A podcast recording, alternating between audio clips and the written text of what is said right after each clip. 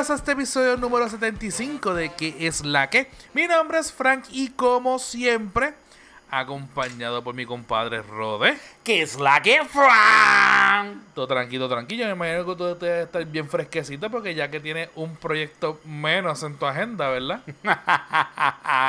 Tú eres bien cari fresco. Yo sabes, tú sabes que yo lo tenía que tirar. Para la gente que no sabe qué es lo que está pasando, es que este servidor. Y ahora, espérate, antes de. Si usted no sabía qué, por qué Fran dijo eso, yo lo voy a regañar. Porque usted tiene que escuchar los martes a Entérate que es la que y los viernes a nosotros. Entérate podcast. Entérate podcast. Anyway. Este. Y es que nada más y nada menos, para la gente que no, no ha escuchado otro podcast, este servidor, por compromisos ajenos a su voluntad, Mire, pescado. pues ya no voy a estar en los Entérate, fijo. Ya los part-time subieron. Ya perdimos la mitad de la audiencia. No, todo que es. Ya, ya los part-time subieron a full-time. Y este servidor va a estar en lo que es la que, como siempre. Y con un puñal en la garganta y la cara de Fran actualmente, pues supuestamente voy a ser invitado en algunos special edition. Pero nada, ya ustedes me tienen, extrañé grabar. Aunque ya tú sabes todo lo que yo he pasado esta semana. Si lo extraña, vuelva los domingos. Eh, no. es que por el horario no puedo, tú lo sabes. Ay, mira, no me hagas hablar. ¡Ey! No me hagas hablar. Ey. Porque el lunes no te molestó. ¿Qué lunes? El lunes grabamos con Tony ¿Qué de lo más bien hasta qué hora. Ah, bueno, pero Ah, es que. ya que ahora tú llegaste a tu casa. ya lo- Ah. le estás tirando a Tony. Yo no estoy tirando a Tony. Claro que estás tirando a Tony de Yo no estoy tirando a Tony. Claro que sí. No saque los trapitos sucios aquí. A darle ahí. Pero tú sabes bien claramente que fue un esfuerzo mutuo, eh, ya que era un invitado internacional y había que estar en el podcast de la neverita. Que también queremos dejarles saber que si todavía es la hora que no ha escuchado el último episodio de Guarames, escúchalo porque este servidor y ese servidor, o sea, estos dos servidores, fuimos invitados al podcast de Guarames. Otra vez, Guarames. Que cuando esté escuchando esto ya salió el episodio. Claro. Y dale dedito, queremos que todo el mundo le dé dedito a Tony. Pues nada, este. Quiero recordarle a la gente que si de casualidad usted ha visto que falta un episodio en su feed, que son los de los Entérate, no está saliendo por este feed. Tiene que buscar el feed de que eh, de los Entérate Podcast, porque se cambió. So que vaya y apoye a los muchachos de Entérate, que estoy yo como productor todavía, ¿verdad? Pero Eso. este vaya y apoye y este búsquenos si le si le está dando problemas conseguir entérate usted vaya a su podcast catcher favorito ya sea Spotify eh, Apple Podcast Google Podcast eh, Stitcher whatever y escriba entérate podcast y si no lo consigue solamente vaya a las redes sociales de entérate podcast que son Facebook, .com slash que es la que pod Instagram arroba que es la que pod y Twitter. arroba que es la que pod y nos escribe por ahí. Mira, no consigo el entrada de podcast, ¿dónde lo consigo? Y yo les envío el link o les enviamos el link para que entonces pueda seguir escuchando los entérate. ¿Y quién está en los enteras, Fran? Porque yo no sé quién está en los enteras. Efra, Está Efra. que sus redes sociales son QELQ Efra en Instagram y en Twitter. ¿Y quién más está en las redes sociales de Entérate que es la que podcast?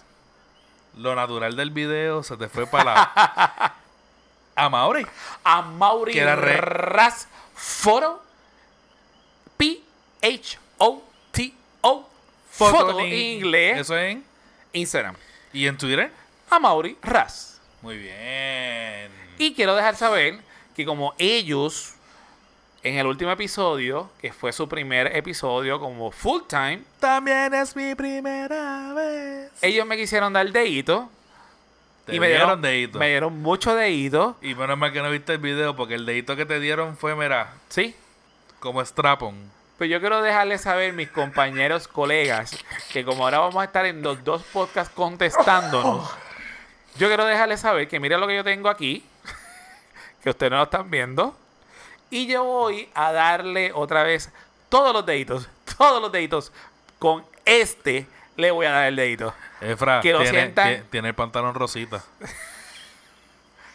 Yo quiero que ustedes lo sientan en la oreja ahí. Pop, pop, Dedito, dedito, dedito.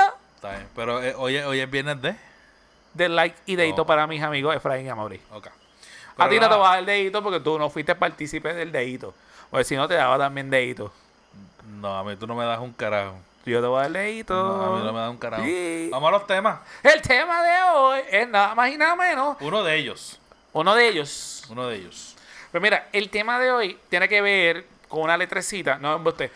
Es un tema que a mí me llamó la atención porque eh, hasta ahora se había escuchado a tres personas en esta última, bueno, dos personas en estas últimas dos semanas. Y es nada más y nada menos de las personas que han pasado la depresión o algún tipo de depresión. De- estamos hablando de figuras públicas. Figuras públicas, nosotros habíamos tocado en el tema anterior lo de Alexa, que ella tenía una pequeña depresión. Y eso a mí me, me caló hondo. Y entonces pude escuchar en esta semana que el Guaina eh, tiró por las redes sociales y lo, lo dijeron por la radio. De que él tenía, estaba pasando un breakdown actualmente y quería hablar con todas las personas o quería darle un mensaje a las personas que manejaban a los artistas que muchas personas muchas veces eh, como que seguían el patín y se trepaban este viaje de que hay que trabajar, que trabajar, que trabajar, que trabajar. Y el artista obviamente llegaba un momento que tocaba a fondo porque estaba cansado, porque independientemente este llevaba viajando un par de, par de meses, él deja saber en sus, redes sociales. Y aparentemente por lo que las expresiones que él hizo, él fue una de las personas que, que como que no pudo con empuje. Y me da gracia porque Fran dice, pero loco, lo que él lleva, ¿cuánto es?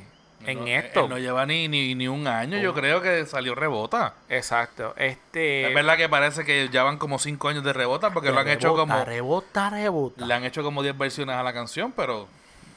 Exacto. Pero, anyway, eh, me dio mucha curiosidad que, que, que estos artistas hayan salido a la luz pública para comentarlo cuando antes, el- al contrario, el artista o el actor, aquí voy a hablar al término de, de todo tipo de, de figura pública, tú eres figura pública y tú tenías que aparentar todo el tiempo que todo estaba bien, que todo estaba chévere, siempre estaba set. Y hemos visto cómo ha, cómo ha cambiado estas generaciones o ha, pas- ha pasado los años y las redes sociales, siguiendo con el tema de la, otra, del- de la semana pasada, ha permitido que el artista le hable directamente a su público y dejándole saber de su boquita de comer qué es lo que está pasando. Que antes los relacionistas públicos, y entiendo yo que todavía, hoy día, lo que hacen es tratar de, cuidar tanto la imagen que, que no... Que no, algunas veces no dejan ni que el artista sea la persona que, que diga lo que tenga que decir. La otra persona que, el otro artista que también se tiró en medio fue lo del video de Calle 13 y entonces René explicó también brevemente la depresión o el momento que tuvo en depresión que la gente se ha quedado en shock con lo de la canción nueva que dura casi 7 minutos o 7 minutos y medio. Le exhorto que las personas que ¿La no han tenido... escuchaste toda esta? Escuché simplemente el principio. Fue, lo escuchamos en la escuela. Este, pero no, no he tenido. Yo, yo quiero escucharlo, como que tener los cinco sentidos, porque yo sé que el video representa algo y la canción eh, otra cosa. Este. Y tú me acabas de decir que. Y me pusiste la canción de Bad Bunny.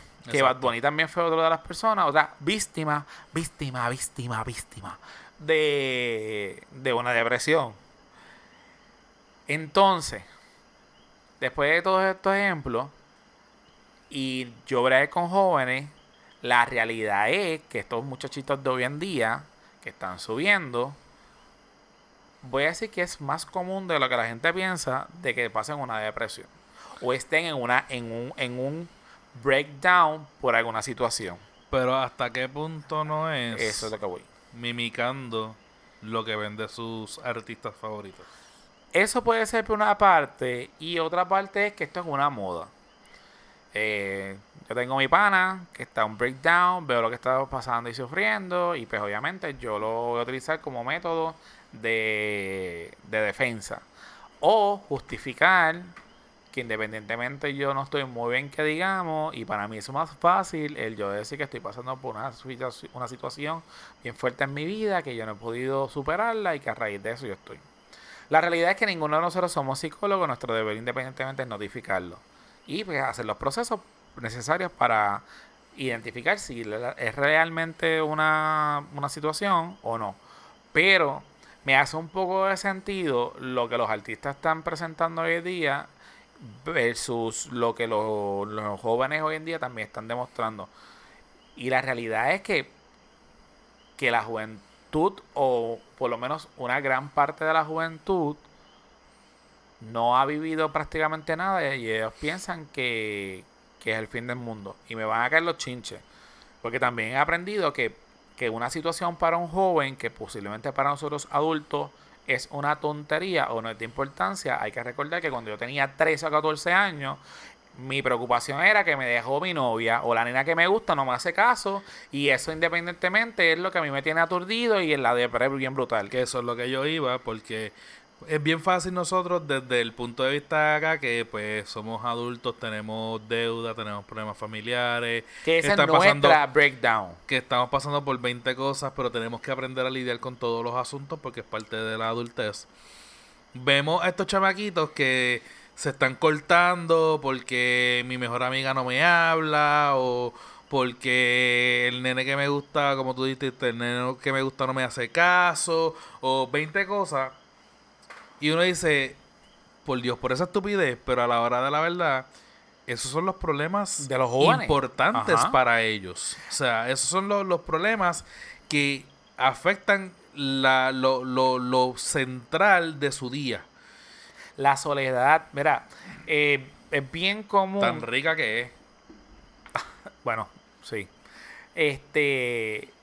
pero lo, digo desde el punto de vista de que yo sé que hay personas es que... Es buena estar solo. A mí me gusta estar solo. Bueno, exacto. O sea, hay personas que no soportan estar el silencio. solo. Exacto. No, no tanto el silencio, sino no soportan estar solo porque hay personas que pueden estar todo el día con alguien y a lo mejor no, no, no, se, no se intercambian ni tres palabras, pero yo sé que está ahí y me estoy tranquilo porque no estoy solo, estoy con alguien ahí. Sí, aunque sea un mueble. Exacto.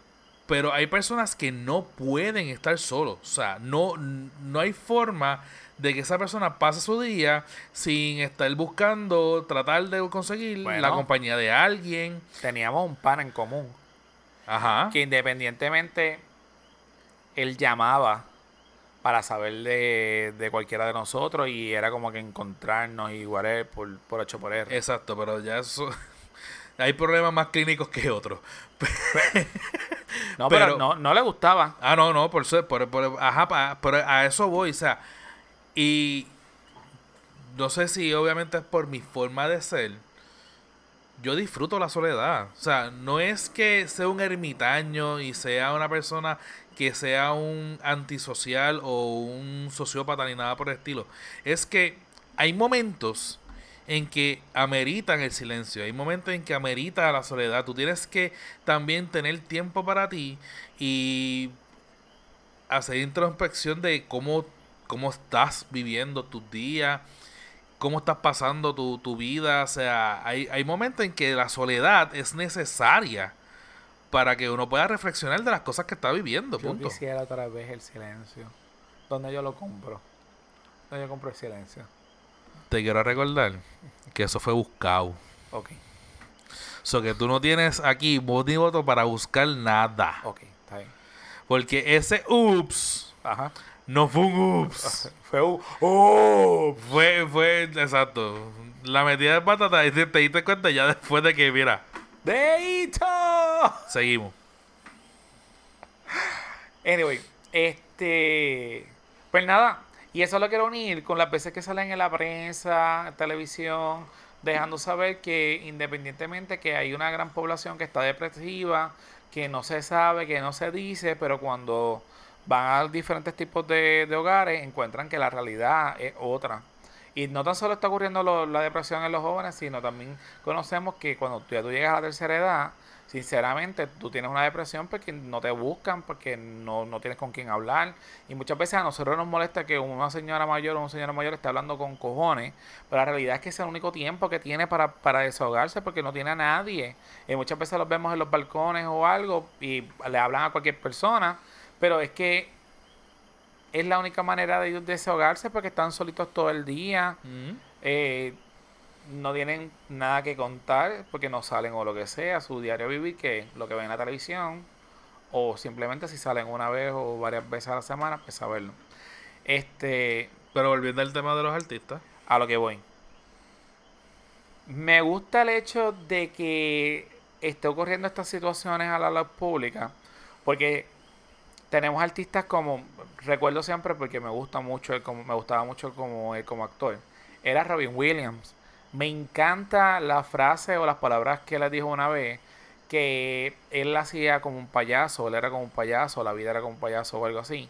El hecho de que sonreía, sonreía, sonreía, pero cuando llegabas a tu cuarto, que te quitabas el maquillaje y todo lo demás, simplemente lo que tú veías era que una persona común y corriente, con situaciones y problemas, y que su deber y misión de vida era hacerle creer al mundo que la vida era todo color de rosa, pero cuando llegaban sus cuatro paredes, eh, realmente no era así. Y yo entiendo que todo el mundo, y, yo creo que lo utilizo como, como ejemplo, tú sabes muy claramente que yo he tenido bajones, yo nunca he tenido, a lo mejor me he querido matar o, o he querido pensar en el suicidio. Pero hay veces que, que uno, que uno toca fondo, que uno está, lo único que quiere es tirarse en la cama, este, y olvídate, porque es que no puedes más con las situaciones.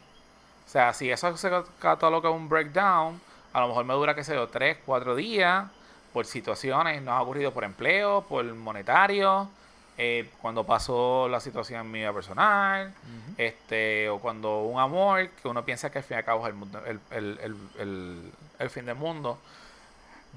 No sé, yo creo que también depende mucho de la persona. Este, yo he tenido desgraciadamente gente alrededor mío que, que yo he podido expresarme, dejarme saber. Yo soy una persona bastante cerrada para mis cosas, pero cuando siento la confianza, pues lo digo y como que lo... Mi forma de deshogarme es hablándolo. Tanto sea ya lo del trabajo, es como que lo saqué, lo vomité y, y lo digo tres, cuatro veces y, y ya. Como que puedo pasar la página, pero si no, me, me exploto. Este, como artista, yo creo que, que el hecho de, de decirlo es para sentirse uno igual, estamos al mismo nivel. O sea, yo soy artista, tú eres plomero, pero al fin y al cabo tenemos cosas en común y somos personas que pasamos por lo mismo que tú, que aunque estemos una tarima y te la pases bien conmigo, nunca pierdes de la perspectiva el hecho de que yo soy igual que tú. Pero yo creo que eso es algo por, por generacional. Claro. Porque antes tú veías a un Sandro, un José José, un Camilo Sesto, una, una. Ernita. No lo veías en una barra, porque ellos se emborrachaban en su, en su Bueno, casa y todo lo que sea. Pero tú no los veías cantando. Si tú los veías cantando canciones de despecho, pero nunca, o por lo menos que yo sepa, porque yo o sea, conozco bastante de la cultura popular, yo nunca vi algo en donde se dijera que la canción era porque porque el, Estoy la- depresivo. el- el- o sí porque el cantante lo sentía hacerlo lo sentía escribir o lo sentía de esto eran canciones que antes se escribía y entonces es como tú dices lo- los artistas de antes todo era una pantalla. O sea, todo tenía que ser bien perfecto. Las redes sociales no existían, o que ellos no tenían forma de desahogarse. La forma de desahogo de ellos tal vez eran personas allegados que puede ser que tuviesen un interés, un interés genuino en ese, en ese, a- en, en ese artista como persona, pero hay personas que me imagino que se sentían rodeados de gente que no podía confiar, independientemente se tenían que o tragar eso, o si lo soltaban, era a la merced de... De que, te quitaban. de porque que- era una exacto. persona enferma. Exacto, pero entonces las redes sociales, ¿sabes que Llevamos ya como que un tiempito hablando mucho de- del poder gusta. que tienen las redes sociales y lo podemos entonces conectar con, con estos últimos episodios que hemos hecho, el poder que tienen las redes sociales ahora del punto de vista de los artistas. O sea, como la red social, para el que, para el artista que maneja su propia red social y se puede desahogar, ha hecho que el, el- el espectador, el fanático, la persona que, que sigue a ese artista, puede conocer de primera mano los sentimientos de esa persona, no de ese artista, de esa persona. Y entonces, como estamos llevando también eso que, que, que estamos viendo tal vez en sus redes sociales, cómo se ve reflejado en su arte. O sea, Calle 13 se desahogó por completo en esa canción. Bad Bunny no es la primera vez que, que él utiliza las redes sociales o utiliza su- su- sus canciones para decir que siente una, un vacío porque se siente solo o que no puede confiar en nadie o lo que sea. Y la del último disco de Bad Bunny, la última canción, que es completamente Diferente. diferente a lo que es el disco completo. O sea, la el disco tiene 20 canciones. La canción número 20, que es el símbolo del corazoncito escrito en con el Emoji o algo así. no, no un emoji, es este, el 3 con el con la flechita. Esa canción es completamente diferente al resto del disco y ahí es una canción de agradecimiento al fanático. Pero al mismo tiempo está diciéndolo, o sea, ya esto de la fama hasta me tiene enfermo. Que a sus 25 años ya le está pensando sacar un disco más y retirarse. ¿Eso Que fue lo- lo que dijo? Eso fue lo que dijo la canción. Que lo vaya a hacer, que a lo mejor cambie de parecer, que a lo mejor empieza a trabajar y a saber cómo lidiar con esos asuntos y pues no se retire o lo que sea, pues ya son otros 20 pesos. Pero el punto es que ese tipo de canción, antes tú no lo escuchabas de los artistas. Para nada. Entonces, Lo sabemos... engavetaban. Al artista literalmente lo engavetaban Exacto. hasta que saliera del detox del alcohol o de la droga. Ricky Martin para el tiempo de Living la Vida Loca estaba viviendo la vida literalmente a lo loco. Y después de que sacó Fully Loaded, a Ricky Martin lo guardaron. Sí, Y, él y- dijo, y él dice que eso es un periodo bastante oscuro en su vida. pero él dice que yo estoy a punto literalmente de, de comprar el libro porque me gustaría leer unas cosas específicas. Pero Ricky lo que dijo fue que en ese tiempo, cuando terminó, él, él se dio cuenta que él estaba espiteado. O sea, él, él- él sabía que era tanto, no sé si la palabra que puedo decir era la fama, pero era tanto trabajo lo que él tenía que él sabía que había que desconectarse. Ahí fue que se fue a la India y a todo lo demás. Porque él decía que ya él no podía, tampoco. Era, era tanto la responsabilidad que hemos dicho social y no sé qué más decir de, de, de él, que, que no que ya él se bajaba de un lugar y otro y otro, perdón, y otro concierto y ya no sabía ni el día ni la hora que tú vivías porque esto era uno quitado de otro puesto. O sea, Sí, la, sí, la fama que él llegó, yo no voy a decir que si hay otro artista, porque claro que ha habido otros artistas, pero de esta nueva generación, Ricky rompió tantas barreras en poco tiempo porque él salía de un país para otro y, y conquistó el mundo, el, el viejo mundo. Y Ricky se puede denominar como de nuestra generación porque él tiene cuarenta y pico. Sí, él nació en el Eh, 70 y algo. Exacto. Y pero eh, 78 como, era. como él él fue él la fama le llegó bien temprano. Él está moldeada a- moldeado Ya. a la antigua y él, él- su forma de desahogo que fue el libro. Sí. Porque Ricky tú no lo ves desahogándose. Ah, Últimamente está con la cuestión de la de la política aquí en la isla y todo eso, tirando cosas, pero Ricky no es de desahogo en las redes. De hacer un live como Olga. No. Y Olga como quieren más, más mayor Yo, que ellos. De verdad que no. Bueno, Olga, Instagram ella lo utiliza. Y ella literalmente, ella te hace, Por eso yo no sigo a Olga, pero ella te hace live hasta lo demás. Pero Ricky Martin, lo dudo. no por eso, él no, él no lo hace, porque yo sí sigo a Ricky y él no lo hace. Pero Ay, ya es Eh, más pana Ricky. no estoy diciendo que es el más pana, no estamos hablando de Déjame eso. tirarme, yo también sigo a Ricky. ¿Quién no sigue a Ricky? Vamos. Ay, chus. Ahora viene un hater. Yo no sigo a Ricky. Yo no sigo a Ricky. Pedro posiblemente no siga a Ricky. Pero este sí, este es, es algo que, que, que es genuino, es real, es verdadero. Y, y, y el hecho de que sean lo suficientemente, si es cierto, obviamente, todo lo que está sucediendo, y no sea un publicity stunt, No creo. yo sé, o sea, me, me refiero a que, mira por la línea que lo digo, de René, el que lo sigue, conoce cómo él fue llevando su trayectoria desde Calle 13 hasta ahora que está solista, y uno ha visto los cambios de cómo él se maneja en las redes sociales. Páralo ahí. Tú que eres más fans, obviamente, que yo. Bueno, estamos así. Ajá. de, de René, ¿tú consideras que su mejor época fue Calle 13? Porque yo, yo puedo ver lo que era Calle 13 y lo que es René ahora. Y obviamente no soy fan. Yo escucho canciones esporádicas de él. Pero la época de Calle 13 pegó bien brutal con su lírica y ritmo. No es que no lo sepa ahora, pero él se fue por otra línea como que más social, me va a decir que sí era social antes, pero como que defendiendo yo como los derechos bien brutal y, esta tiradera contra los gobiernos, etcétera y todas las cosas, versus que yo veo que el Calle 13, el concepto de Calle 13 era un poco más comercial, más a lo mejor a chica, podíamos tirar una que otra canción social, pero íbamos como que por otro estilo. Me equivoco lo estoy diciendo, es un disparate. Lo que pasa es que son dos estilos diferentes. Es, sigue siendo el mismo frontman, sigue siendo el mismo cantante, con la lírica pesada y toda la cuestión. La diferencia está en que quien producía el disco de Calle 13 era Eduardo. Era el hermano, ¿verdad? Era Eduardo. Era este visitante. Y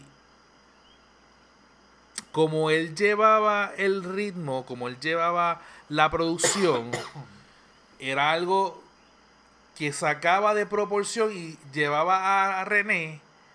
Si René está en esta esfera, él lo lleva a un nivel más alto. O sea, porque Eduardo sabía cómo, cómo explotar lo que René quería presentar.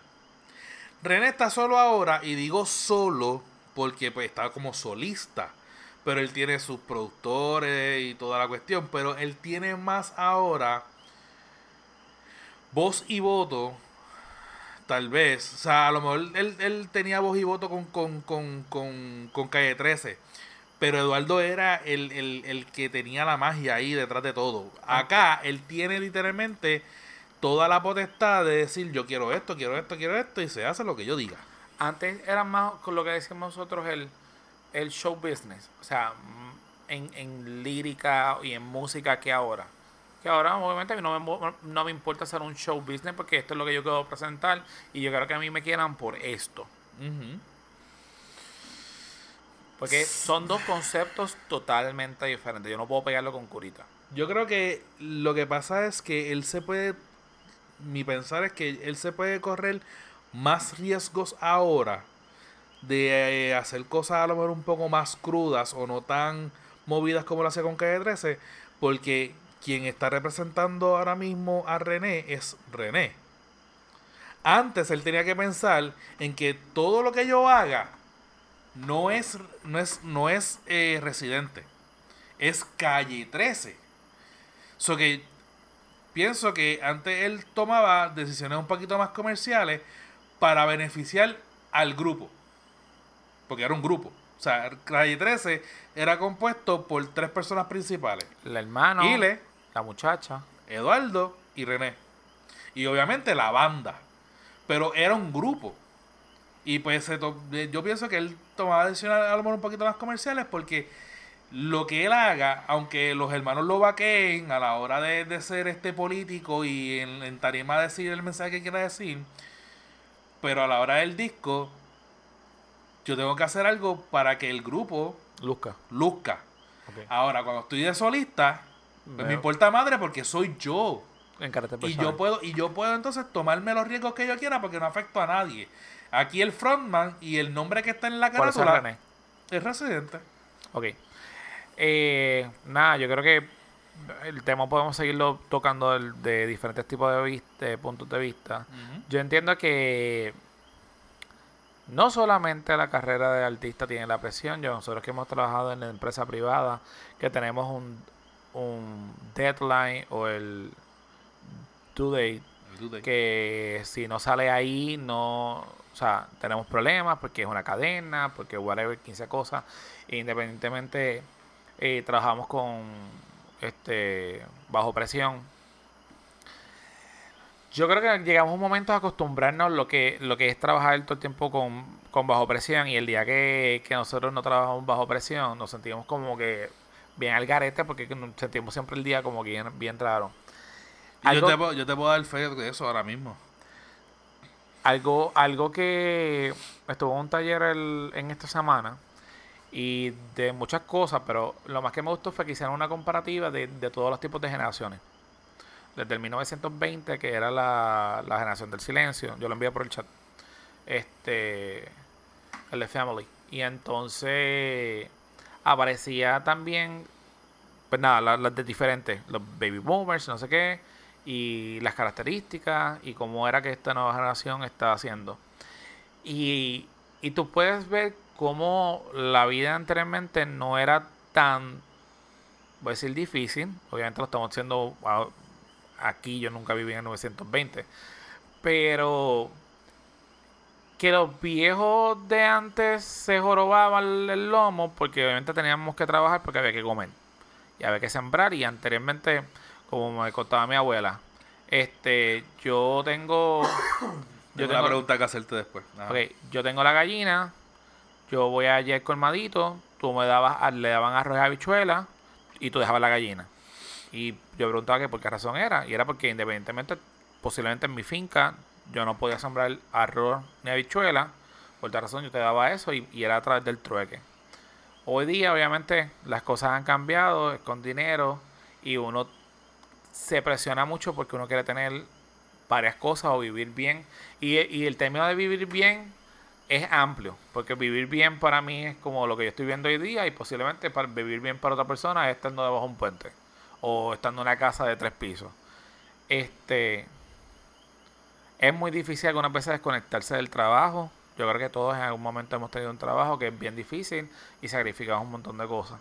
Pero el hecho de que los artistas hoy día se presenten como se han presentado hasta ahora, le demuestra siempre a la juventud, y obviamente nosotros viejos, pero este que no importa el trabajo que tú hagas, siempre tú vas a, vas encontrarte con situaciones. Y una de las cosas, lo, siempre lo tengo que comparar con, con, la, con la educación. Ellos no entienden que la vida no es todo el tiempo de acomodos o, o ventajas o cuatro o cinco oportunidades. O sea, la vida se, se encarga de, de que tú tienes que hacer un trabajo o tienes que hacer una, realizar algo y posiblemente las personas que están alrededor tuyo no son las mejores del mundo o no es un ambiente laboral al cual te, te gusta, pero tú tienes que hacerlo. Y yo creo que también el choque de, de no decir culturales, el choque de, de, tiempo, de la, lo que es la realidad versus lo que le están enseñando a los jóvenes, posiblemente en, escuela o universidad. Universidad yo creo no tanto, pero en escuela choca mayormente porque ellos piensan que el mundo gira alrededor de esos 30 estudiantes de cuatro paredes.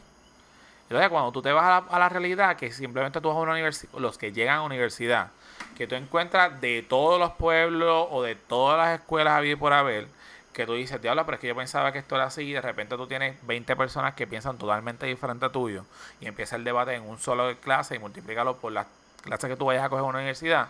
Ahí es que entonces empiezas con, con, con el choque de que, pues, diablos, yo lo que yo siempre pensé no está bien, está mal. Sí, porque antes, antes la, la educación era doctrinada, era todo el mundo por igual. Es el, la famosa.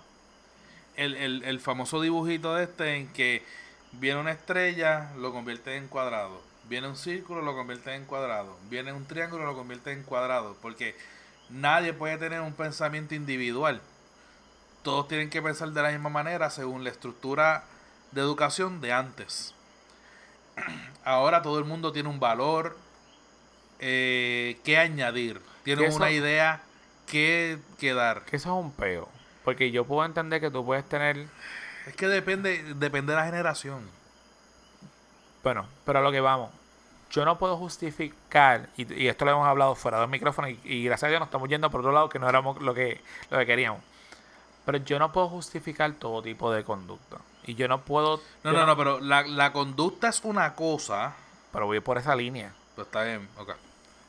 Todo tipo de conducta. Y yo puedo permitir que independientemente todo el mundo tenga su, su, criterio eh, individual y todo lo demás. Pero llega un momento que tenemos que llegar a un happy medium en algo. ¿Eso es cierto? Y entonces, en esto que está pasando hoy en día, pues tú le das tanta ala a todos que al fin y al cabo todos hablan y, critican y eso y todo lo demás, pero nunca llega a un happy medium y se queda como, como un espagueti, todo el mundo en el aire con, sus con sus ideas y sus comentarios, pero nunca se concreta en nada porque no hay nada, no hay una base. Pero ¿quiénes, ¿quiénes son los que no llegan a un happy medium? ¿La misma generación o generación versus otra generación? Yo entiendo que la segunda. Generación versus otra generación. Porque obviamente ahora mismo está la guerra, porque se puede llamar guerra, simbólicamente hablando, entre los baby boomers y los millennials. Nosotros el 90 para arriba. Digo, del 80 para arriba. Del 80 para acá. Que obviamente quien mueve, quien está moviendo por ideales el mundo ahora mismo somos, nosotros. Que creo que es el 60%, 68%. Ajá. Pero quien tiene la fuerza económica todavía. En los baby boomers. Siguen siendo los baby boomers. Entonces los baby boomers son, son personas que son rígidos. No sé, no, ellos no tienen, ellos no cambian, ellos no, ellos no evolucionan, ellos se quedan. Y esto se queda eh, así esta idea, y esta idea es la que debe funcionar.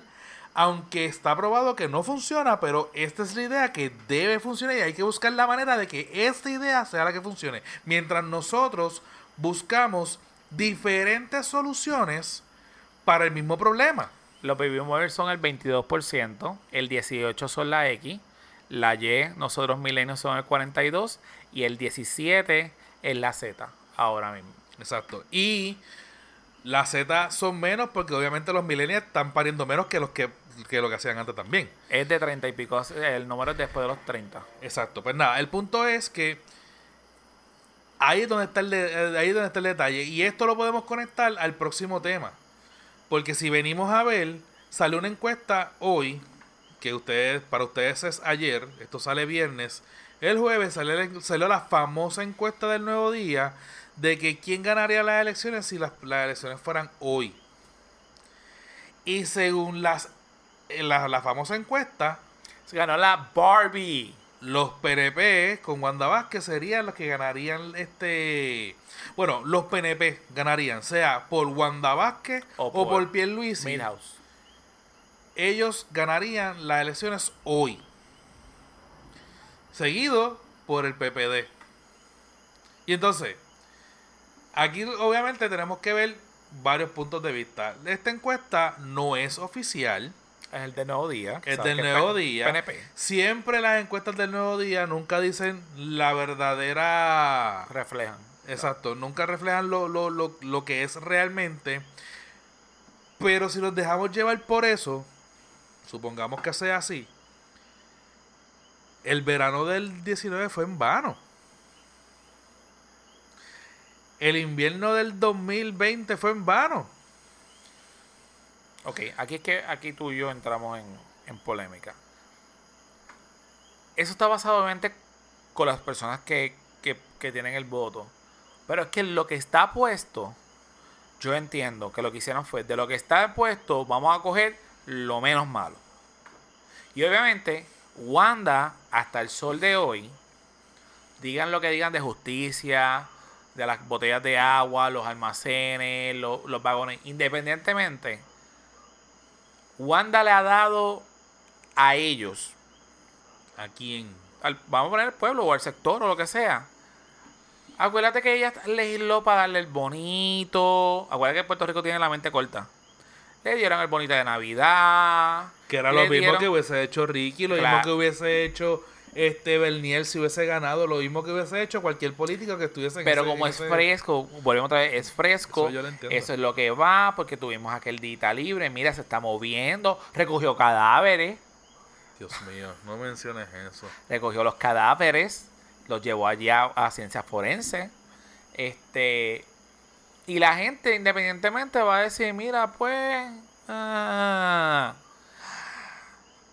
Milhouse realmente, si vamos a hablar de gobierno limpio, ese fue el único que ha hecho un gobierno limpio. Porque él en sus tres días que estuvo no pudo robar. Que no. Él no pudo robar. Que no. Papi, con todo lo que está al lado. Que no. Hubo transparencia si él entró y salió. entró y salió por esos tres días. Él tuvo toda la información que necesitaba para lo de la Junta. Acuérdate que él era de los abogados de la Junta. Esa información la tenía fuera antes de. No, hay información independientemente que no podía salir a la luz pública. Pero si lo vamos a coger como yo estoy cogiendo en broma, fue el único que no ha podido robar en el gobierno siendo gobernador, pues estuvo tres días. Y él todavía no estaba echando ni el pantalón a la lavadora allí cuando ya le estaba haciendo. Él pagó una mudanza para llegar un viernes y lunes estaba otra vez el tro montando la cama y llevándoselo. Lo único que pudo. Yo, él siempre lo he dicho.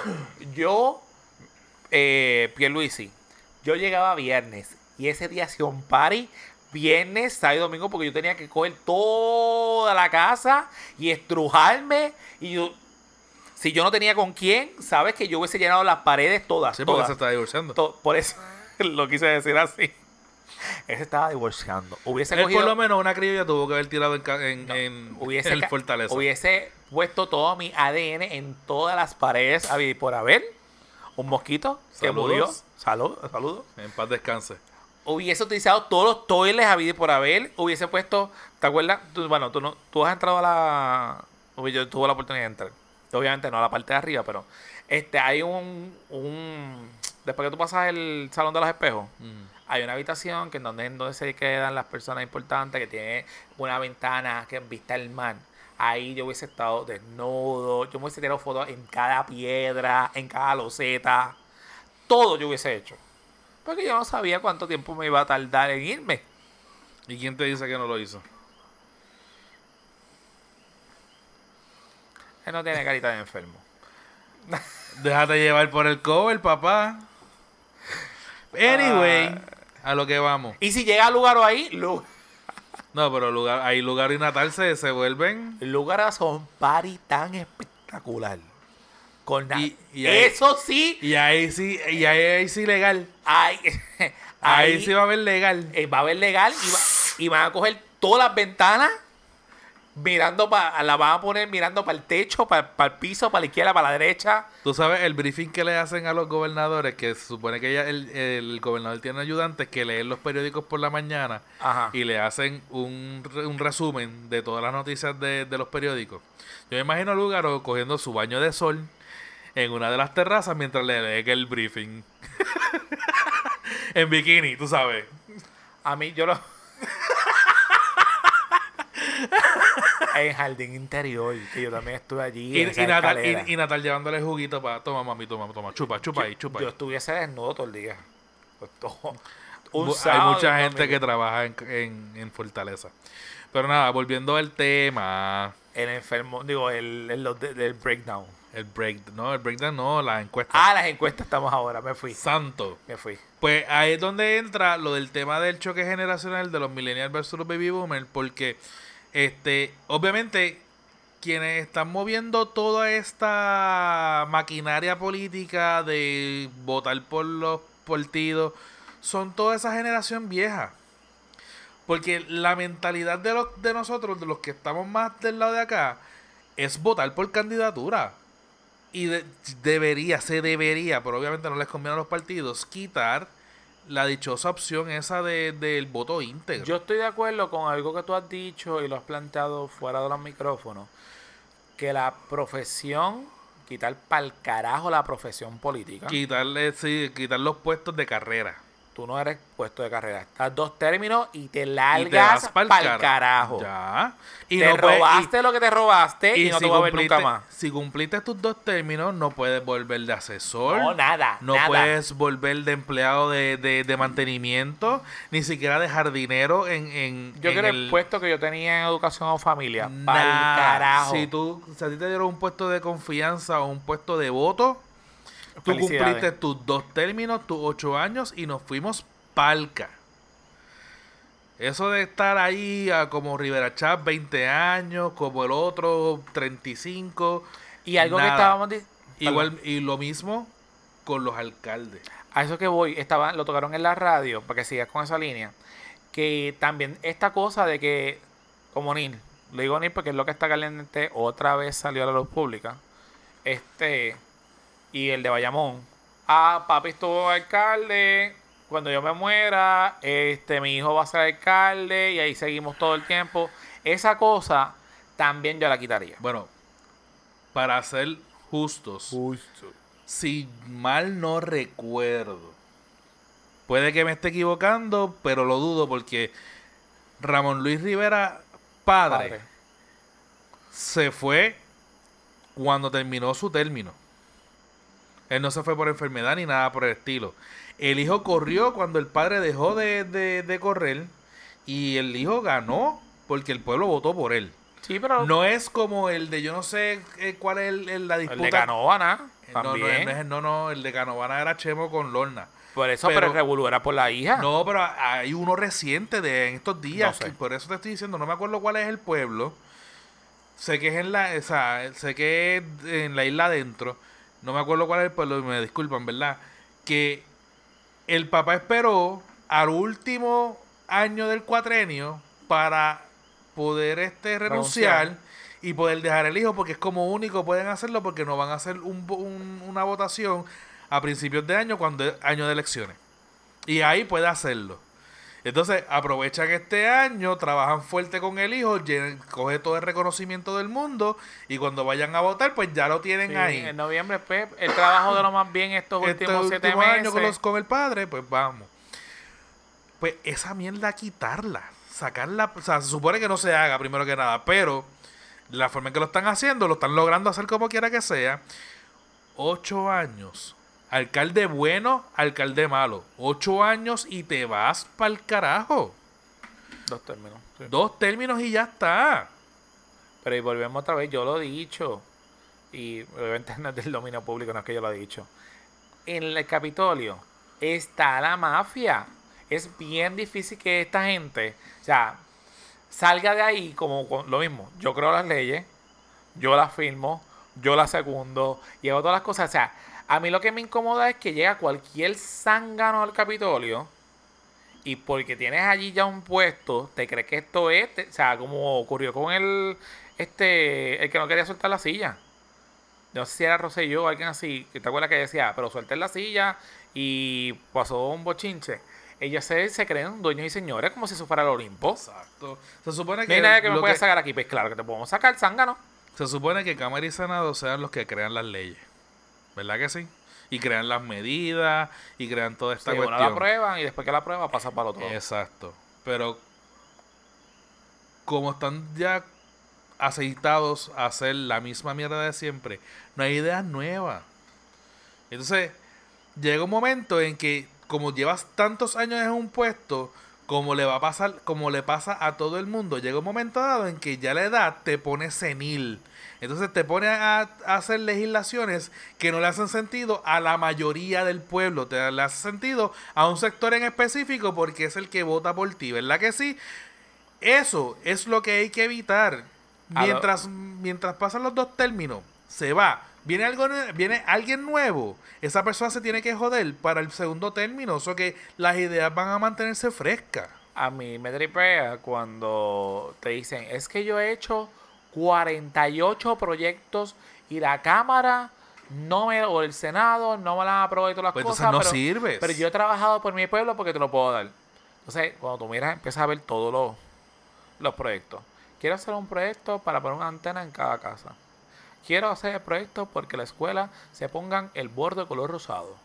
Y entonces tú dices, Quiero un proyecto para la estatua de un gallo. e- Exacto, quiero una estatua mirando para la izquierda y cuando el viento le dé la nariz para la derecha. Dice, pero es que para, o sea, tú y tu equipo, porque obviamente casi toda esta gente tiene una secretaria y todo soplapote, porque tú tienes una oficina allí jangueando. No es como que tú jangueas todo el tiempo en el, se me olvidó y no quiero ser un inculto, donde está la, Dios mío, donde ellos pelean, porque eso es un ring de pelea. En el Senado, y ¿cómo se Ah, Senado, sí. por eso que ellos se sientan allí con su micrófono y empiezan Ajá. a tirarse selfie y decir, mira este cabrón que está ahí, que está el moquito, el dormido. Ah. Pues cuando no están allí, obviamente están en su oficina allí jangueando. Y tú miras y tú dices, pero, pero, ¿por qué tú perdiste el tiempo haciendo un proyecto para poner los bordes de las escuelas color azul? Si es que no tiene que ver nada con lo que tú estás haciendo. O buscando fondos para hacer esa cosa. Y aunque tenga un valor simbólico, ¿qué, qué diferencia hace eso? Y lo otro, el proyecto contra proyecto.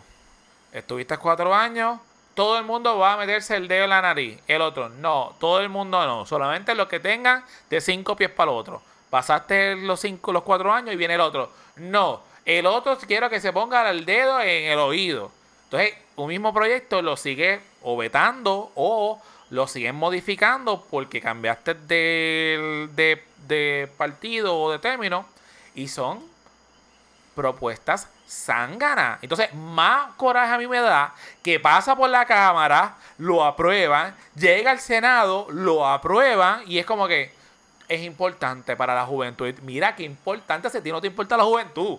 A ti lo menos que tú estás pensando es que hay unos muchachitos que le va a interesar ese proyecto. Lo que están, lo que están pensando es en el, en el negocio del pana que vende los protectores para el dedo, para cuando se lo meta la nariz, el gobierno pueda comprárselos a ellos. y yo Eso creo que me deje el están pensando. 2% de cada venta. Exacto, pero mira, esta mierda de, de eso, o sea, e- eso mismo, de, de- del panismo y, todo dentro de la de los cabilderos y toda esa cuestión.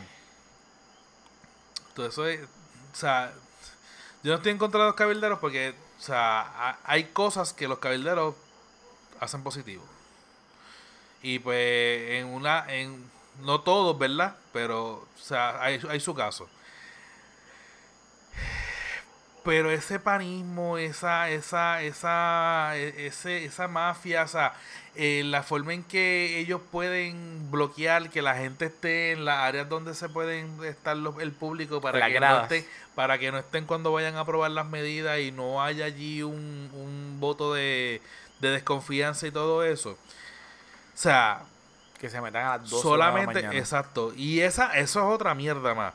Eso de que estén hasta las 12 de la noche. Como si fuera el caucus. Exacto, a la 1 de la mañana para empezar a... Tú puedes, yo, yo diría, el Senado puede estar hasta la 1 de la mañana discutiendo proyectos, pero aprobación y denegación de proyectos de es de 8 a 3. o de 8 a 5. Cuestión de que los medios puedan a estar... ocho. O 8 a 8, exacto, porque hay gente que 12 sabe el trabajo que pueda meterse allí. Pero que los medios puedan estar, que la gente pueda estar. Porque obviamente, ¿quién carajo va a estar en el Senado a la 1 de la mañana pendiente a ver qué aprueban y qué no aprueban? Y que eso no es ético. A nosotros los del gobierno nos mandan a hacer 20 horas de ética y nosotros relajamos. Y tú, tú me lo pasaste. Claro. Tú me vienes a decir a mí, y a ellos se le cae la cara de vergüenza a los de ética, las oficinas de ética aquí. Dice, sí, yo sé que ustedes siempre piensan que nosotros, la, la. Pero en la realidad, tú me estás enseñando lo que es una ética. Yo tengo que ponerte 20 horas. Y lo primero que te dice es no robar, no ser fraude, no ser parte de todas las cosas. Pero sin embargo, nuestro pan, nuestro de cada día, es que nos enteremos que nuestros políticos amados, que le falta un poco de dinero a su cochinito, hacen fraude, hacen robo, pero sin embargo, ellos no le roban al pueblo de Puerto Rico. Pero hablemos, Y eso es ético. hablemos un poquito más crudo en, es- en ese tema. Cuando nosotros vamos a hacer las horas de ética, ¿hay alguna manera de que nos cautiven la atención para nosotros realmente prestar atención de lo que están diciendo? Voy. Que nos cautive, y no digo que nos cautiven en sentido general, porque puede que una que otra persona le entre obviamente lo que están diciendo, pero tú sabes muy bien que la mayoría de los compañeros que van con nosotros a hacer las horas de ética, lo menos que están pendientes es a la charla.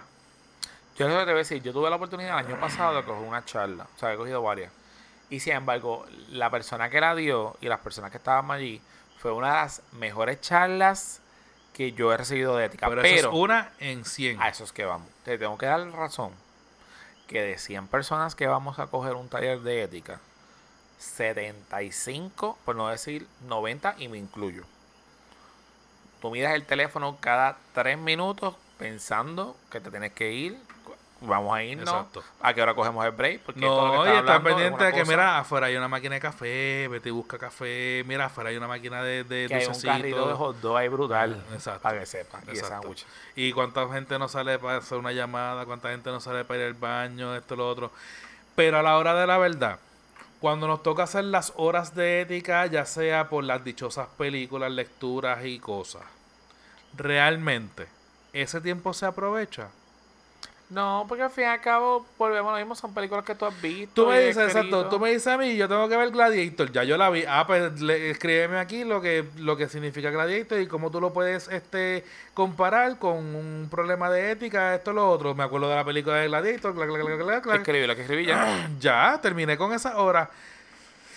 O sea, son un montón de cosas que de verdad no funcionan en el gobierno y eso lo sabemos. Y parece que llevamos desde el verano del 19 quejándonos por lo mismo.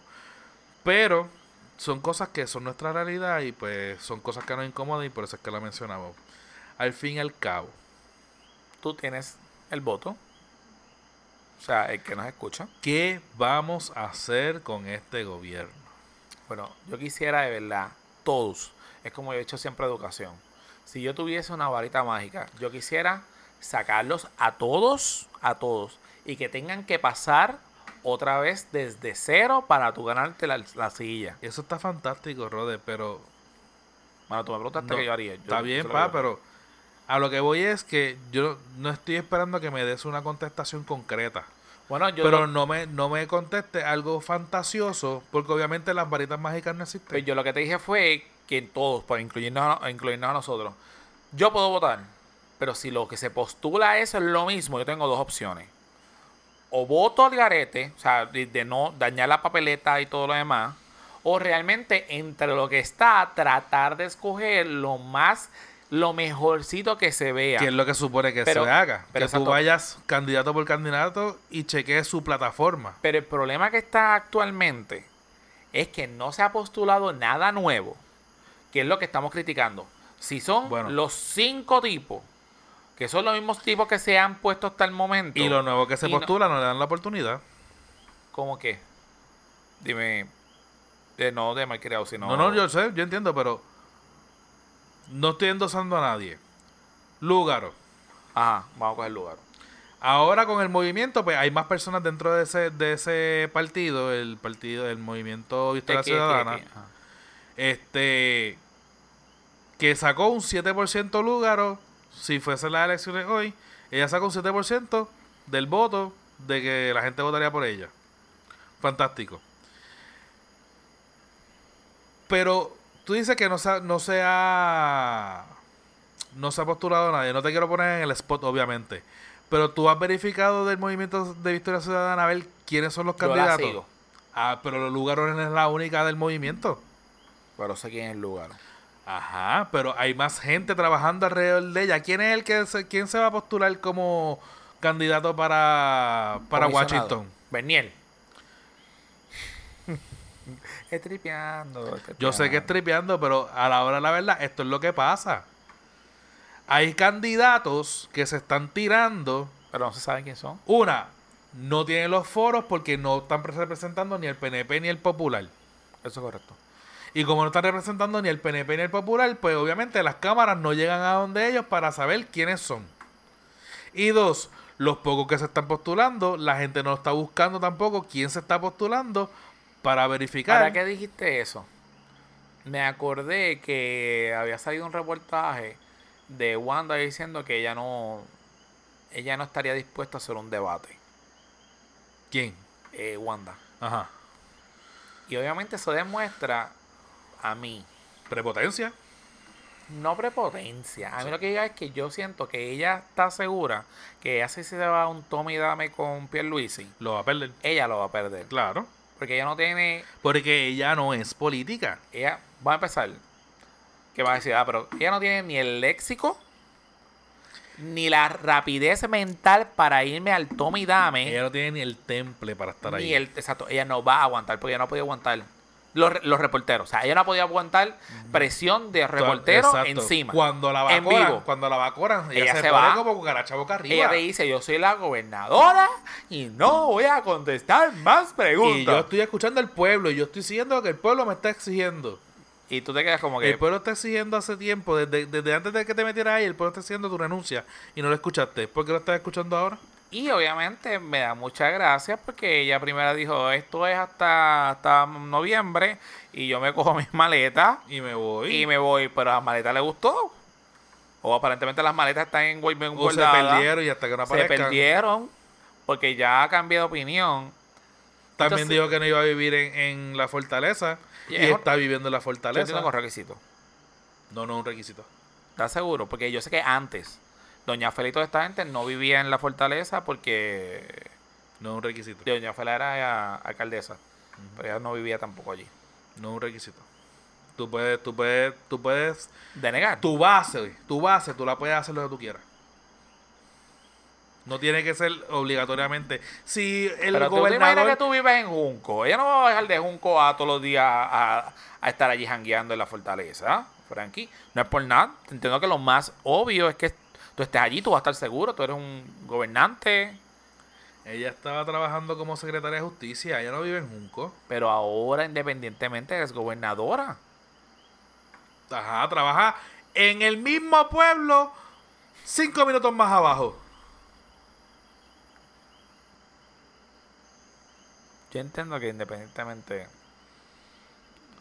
Una No, no, pero, ok, está bien, fantástico. Ponle que sea así, pero dijo que no lo iba a hacer y lo hizo. Ah, sí, eso es lo que pasa. Que se ¿Entiendes? Es se la mentira, la mentira. Entonces, caen en el mismo sonsonete y el pueblo es tan pendejo y me perdonan Nosotros que no lo saquen, no lo sacan, o sea, no, no reconocen las cosas. Y por eso es que cuando estaban diciendo, hagan las elecciones temprano, hagan las elecciones antes, ¿por qué no hacen las elecciones antes? ¿Y Porque qué? el pueblo, eh, los políticos saben que el pueblo olvida. Y los van, y van a volver a votar, pero van a volver a votar si es las elecciones lejos. Eso Cuestión de que puedan limpiar un poquito el cagadero que han hecho durante estos próximos meses y hacerse los santos cuando vayan a estar ahí en la hora del voto. Pero nada, yo creo que ya con esto podemos terminar. Redes sociales. Facebook, Punto com slash que es la que pod, Instagram arroba que es la que pod, y Twitter. arroba que es la que pod. ¿Y qué es lo que tiene que hacer la gente, Rode? Pues usted tiene que hacer nada más y nada menos que si a usted le gustó este episodio o los episodios anteriores, usted dele like, dele share. Y si usted conoce a alguien que usted quiere recomendar un podcast, recomiende el podcast de que es la que podcast. Recomiéndate este. Bueno, quiero recomendarle el este de mi compadre. Este, aquella persona que esté interesados en conocer a este, por favor puede escribirnos a nuestro eh, correo electrónico. Con mucho gusto nosotros estaremos haciendo citas aquí en mi casa para que pueda tener la oportunidad de conocer el este de mi compadre y saber si sí o si no. Y quiero tirar un anuncio desde ahora que pronto pueden ir a Sexo Sin Tabú, el podcast de, Sexo- Sin Tabú, para que lo sigan porque hicimos unas cositas en el día de hoy que estarán saliendo no sé cuándo, pero van a tener la oportunidad de hacerlo, de querernos más o odiarnos. Pero nada, simplemente quiero recordarle que también tenemos el podcast de Entérate, que no estamos unidos ya, Entérate tiene su canal, tiene todas sus redes sociales y que nuestros mejores amigos y hermanos del alma ya no son unos part-time, son unos full-time, que es con Efra y Amauri. Redes sociales de Amauri es Amauri Ras Photo, P-H-O-T-O, foto en inglés, ¿En dónde? en Instagram y en Twitter en Amauri Ras. Y pueden seguir a Efraín en Instagram como que es la que Efra, o sea que E Q E L Q Efra en Instagram y en Twitter. Y quiero invitarlos para que le den mucho dedito. Ellos están locos porque usted escucha sus episodios. Y cada vez que usted escucha un episodio de los martes, usted tiene que ser como la religión. Esto es como un culto. Usted va a decir, ahí está Efra, ahí está Mauri. Yo quiero hoy compartir y ser parte de este culto y darle dedito a los muchachos. Dele mucho dedito, mucho dedito, mucho dedito. Hasta que su corazón sea grande. A los que han llegado hasta esta hora del episodio, de verdad se los agradecemos por el apoyo y toda la cuestión. Eh, por favor, de los temas que hemos discutido, lo que quieran este, hacernos llegar sus opiniones o su forma de pensar, si están de acuerdo con lo que dije yo, si están de acuerdo con lo que dijo Rode, si no están de acuerdo con lo que dijimos nosotros, lo puede escribir también este, a nuestras redes sociales.